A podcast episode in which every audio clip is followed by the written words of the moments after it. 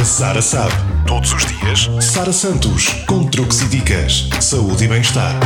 A Sara sabe. Para ouvir diariamente em FM e a qualquer hora em podcast. A dica de hoje vai ajudá-lo a conseguir umas super claras em castelo.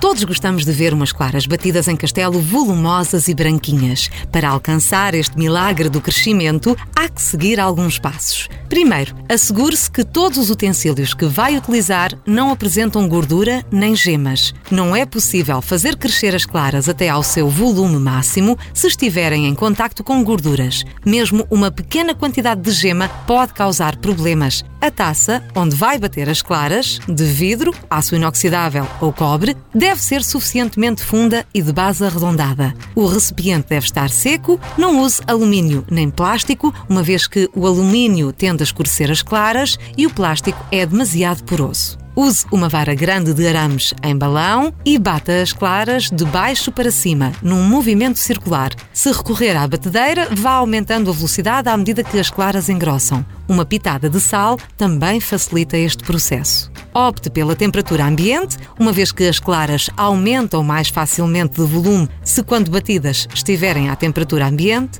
E se tiver de acrescentar açúcar às claras, faça-o só a meio do processo. Sabemos que as claras estão bem batidas quando formam picos bem firmes que se agarram às varas sem que estes caiam. A Sara sabe.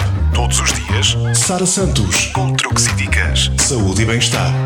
A Sara sabe. Para ouvir diariamente em FM e a qualquer hora em podcast.